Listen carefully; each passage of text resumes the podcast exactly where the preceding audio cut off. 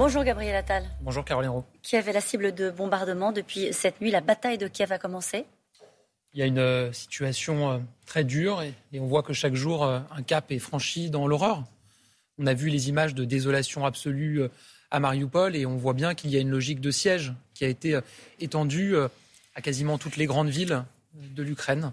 Il y a donc à craindre pour les jours et les semaines qui viennent que la situation continue de se dégrader. Alors vous êtes interpellé dans le journal Le Monde cet après-midi par Raphaël Glucksmann euh, qui s'indigne et qui dit en gros pourquoi ne pas livrer des avions euh, Il explique que la charte de l'ONU est claire lorsqu'une nation souveraine est envahie, lui fournir des armes ne rend pas co-belligérant. On sait que pour euh, livrer des avions, il faut livrer des pilotes, entre guillemets, pour piloter les avions, ce qui veut dire faire intervenir des troupes françaises, en l'occurrence, ou européennes, dans ce conflit.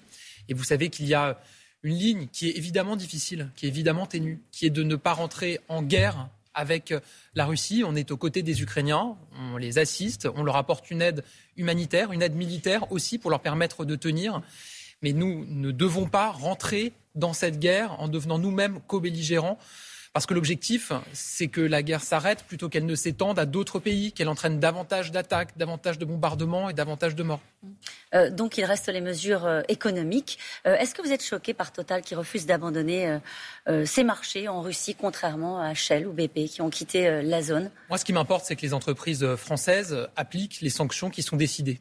En l'occurrence, vous avez vu qu'un quatrième paquet de sanctions a été décidé hier au niveau euh, européen, qui prévoit notamment que les entreprises n'aient pas de nouveaux investissements euh, en Russie. Total avait d'ailleurs devancé ces nouvelles sanctions en, l'annonçant.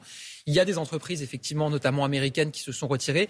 Il me semble que pour un certain nombre d'entre elles, elles étaient déjà depuis plusieurs années sur la voie d'un désengagement euh, en Russie. Nous, ce qui nous importe, c'est que les sanctions soient appliquées, tout simplement parce que les sanctions qui sont décidées, elles le sont parce qu'elles servent un objectif qui est de renchérir le coût de la guerre. Bruno Le Maire avait dit qu'il voulait discuter avec le patron de Total, il l'a fait. ça a changé quelque chose il y, a, des échanges évidemment avec Total et avec les entreprises qui sont impliquées en Russie. Mais encore une fois, notre objectif, c'est de renchérir le coût de la guerre pour Vladimir Poutine, pour qu'à un moment, il ne puisse plus financer sa guerre. On a vu dans votre journal euh, à l'instant l'impact des mesures économiques qui sont prises sur l'économie russe. Oui. Il y a un impact aussi sur, sur l'économie euh, française, euh, sur les prix des carburants. Axel de Tarlé en parlait à l'instant. juste une question. Michel-Édouard Leclerc a annoncé la baisse des carburants de 35 centimes euh, sur le gasoil. Est-ce que vous mettez la pression sur les autres distributeurs pour qu'ils fassent la même chose? Ce qu'on a indiqué, euh, c'est que le Premier ministre prenait une mesure pour euh, une ristourne à la pompe à partir du 1er avril et que nous demandions aux distributeurs aux producteurs de faire un geste et d'accompagner ce mouvement. Vous avez eu des retours? Il y a des discussions qui sont menées en ce moment avec eux et évidemment, on souhaite qu'ils puissent eux aussi participer à l'effort. Comment faire campagne dans ces conditions, Gabriel Attal? Bah, en se rendant euh, dans des émissions, en répondant aux journalistes, en débattant avec les Français, en faisant, quand on le peut, évidemment, euh, euh, des moments de campagne. J'étais moi-même samedi avec Gérald Darmanin à Marseille pour un meeting. Évidemment qu'il faut que cette campagne ait lieu. Et d'ailleurs, elle a lieu. il faut du débat. Oui, il faut du débat avec les Français, il faut du débat avec les journalistes, les éditorialistes. Il faut du débat entre les candidats. Du débat entre politiques, bien sûr. Pourquoi je vous pose la question hier à votre place, avec Xavier Bertrand qui disait tout simplement Emmanuel Macron, il esquive le débat. Il ne veut pas le débat. Vous savez, Xavier Bertrand, il y a dix ans, quand Nicolas Sarkozy se représentait, il défendait lui-même le choix de Nicolas Sarkozy, comme tous les présidents sortants qui se représentaient, de ne pas débattre avec les candidats au premier tour. Et pourquoi? Parce qu'on sait très bien que ça ne serait pas un débat.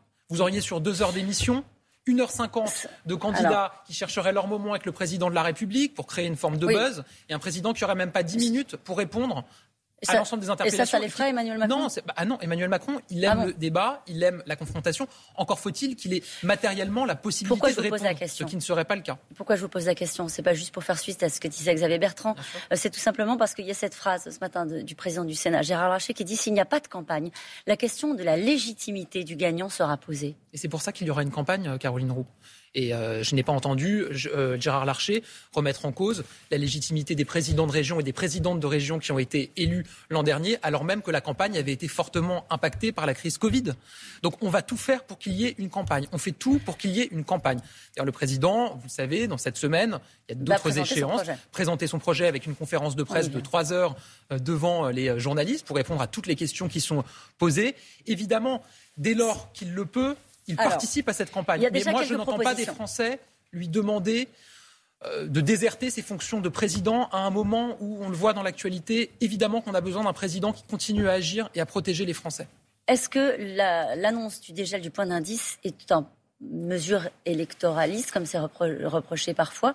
Euh, en tout cas, est-ce que c'est une proposition qui fait partie du programme d'Emmanuel Macron? Est-ce que c'est une décision du gouvernement? C'est une mesure responsable qui est prise à un moment où on le voit, il y a une inflation, ça a été aussi euh, rappelé, et où évidemment il faut protéger tous les Français vis-à-vis -vis de cette inflation. On sait que dans le secteur privé, il y a eu des discussions, branche par branche, des accords de branche qui ont été trouvés pour revaloriser les salaires. Et donc, il est légitime qu'on ait aussi une mesure pour protéger les fonctionnaires de l'inflation. Mesure symbolique, mesure significative. Les syndicats disant en dessous de 3%, ça n'a pas de sens. Il va y avoir des négociations, des discussions avec eux et des discussions aussi entre employeurs, puisque vous savez que l'État n'est pas le seul employeur public, il y a aussi les collectivités territoriales. Ce qui explique que quand vous voulez prendre une mesure, il faut prendre un peu de temps pour la préparer, s'agissant de la fonction publique. C'est pour ça qu'on lance les choses maintenant. Ce n'est pas une mesure, c'est une proposition. Ah bah, on lance en tout cas euh, un cycle de négociation pour pouvoir prendre cette mesure. Maintenant, oui, il y a une échéance présidentielle, évidemment, euh, qui arrive dans les prochaines semaines, avant que cette mesure puisse rentrer en vigueur.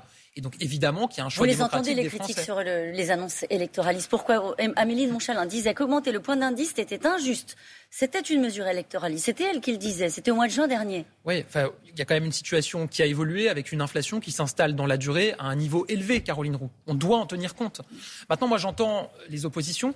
Je trouve qu'il y a un certain cynisme à nous réclamer, à nous réclamer le matin des mesures pour protéger les Français à nous critiquer parce qu'on ne prendrait pas toutes les mesures pour protéger les Français. Et quand on prend des mesures pour protéger les Français, nous reprocher de le faire. C'est ce qu'on a vu sur le carburant. Ça fait des jours, des semaines qu'ils réclament qu'on prenne une mesure supplémentaire sur le carburant. Ils vous disent pourquoi vous ne la prenez pas maintenant on prend, une mesure supplémentaire, on prend une mesure supplémentaire sur le carburant. Ils nous critiquent de prendre une mesure supplémentaire. Ils vous critiquent sur le calendrier. soit c'est un dédoublement de personnalité, je ne sais pas. Mais en tout cas, c'est pas clair. Ils vous critiquent sur le, calendrier. Ils vous disent pourquoi commencer maintenant et pourquoi arrêter avant que les Français passent en vacances. Sur, le calendrier, on met en place un système qui va permettre que quand vous achetez un litre d'essence, vous avez une ristourne à la caisse de 15 centimes. Il y a 11 000 stations-service, je crois, en France. Ça nécessite quand même d'anticiper les choses. Il n'y aurait rien de pire que d'annoncer une mesure pour demain et qu'on voit que ça ne, ça ne marche pas, qu'il y a plein de stations-service qui ne peuvent pas la mettre en place, etc. Donc oui, on prend quelques semaines. Si c'est la solution qui permet d'être mise en place le plus rapidement. Parce que si on voulait prendre d'autres mesures, il faudrait passer par le Parlement, voter une loi, et là, ça serait dans plusieurs mois. Le président a-t-il euh, l'ambition de réformer le CS, le RSA, et de demander à ceux qui touchent le RSA de travailler alors, je vous ai dit qu'il y aurait une présentation du programme euh, jeudi, et donc euh, c'est à cette occasion que le président présentera son programme. Maintenant, vous avez entendu Valérie Pécresse dire il pique dans mon programme du matin au soir sur, la, sur les retraites à 65 ans, sur le RSA, si c'est l'ambition euh, de le mettre, de mettre des contraintes d'une certaine manière pour ceux qui touchent le RSA sur, sur, ce genre de proposition. Elle dit en fait, il s'inspire largement de mon projet. Il y, a une logique qu'on porte qui est celle de dire que les devoirs ouvrent les droits et, pas, et non l'inverse. Ce ne sont pas les droits qui ouvrent les devoirs, mais l'inverse. On a mis en place, vous le savez, un accompagnement pour les jeunes depuis le 1er mars. Ça veut dire quoi? Ça veut dire que les jeunes qui sont en difficulté financière, on leur apporte un accompagnement financier, à condition qu'ils réalisent un certain nombre d'heures de formation. Il y a donc cette logique, les droits, les devoirs. Et évidemment, pour le RSA, c'est une logique qu'on pourrait suivre. Maintenant, encore une fois, c'est le, le candidat qui présentera son programme. Sur la méthode, instaurer un débat permanent pour réformer, ça veut dire quoi? Ça veut dire demander aux Français s'ils ont envie de travailler plus, longtemps, notamment sur la réforme des retraites, passer par un référendum, ça veut dire quoi? Ça veut dire que quand on ouvre de grands chantiers, il va y en avoir, notamment par mmh. exemple sur l'école, sur d'autres sujets, sur la santé, il faut pouvoir échanger avec les Français, avec les principaux concernés. Si je prends la question de l'éducation, échanger avec les parents d'élèves, évidemment avec les représentants des mm. enseignants, avec les élèves aussi, le faire peut-être à un niveau local. Voilà, c'est ça. Oui, c'est une forme de nouvelle méthode euh, que le candidat propose. En général, quand on fait ça, on ne réforme pas. Ah, je crois pas. Moi, je pense ah que c'est aussi ce qui permet d'être efficace. Vous pensez que vous pouvez avoir un consensus sur l'idée de, faire passer l'âge légal de départ à la retraite à 65 ans On nous a reproché dans ce quinquennat parfois de ne pas assez discuter, de ne pas assez échanger, d'aller trop vite. Et je pense que maintenant qu'on propose une nouvelle méthode précisément pour mieux dialoguer, il faut laisser sa chance à cette méthode-là. Mais évidemment qu'à la fin, il y a toujours un président, un gouvernement, une majorité pour décider. Une dernière question sur la Corse, comment ramener le calme? Avec un dialogue politique. Gérald Darmanin va se rendre sur place mercredi euh, après-midi. Il y sera également jeudi pour échanger avec les autorités corses. Il y a une situation et euh, une agression terrible d'Ivan Colonna qui a créé euh, une mm. émotion. Il y a des décisions d'apaisement qui ont été prises par le Premier ministre, notamment de lever le statut de détenu particulièrement signalé. Ça n'a pas suffi. Et donc Gérald Darmanin se rend sur place, va échanger avec les autorités de Corse pour retrouver le chemin du dialogue et arriver à l'apaisement. Il faut un retour au calme. Il y a des scènes qui ont été inadmissibles, il y a des propos tenus qui sont inadmissibles. Encore une fois, on peut entendre une émotion. Il y a des décisions d'apaisement qui ont été prises et je pense qu'on peut retrouver le chemin d'un dialogue. Merci beaucoup, Gabriel Attal.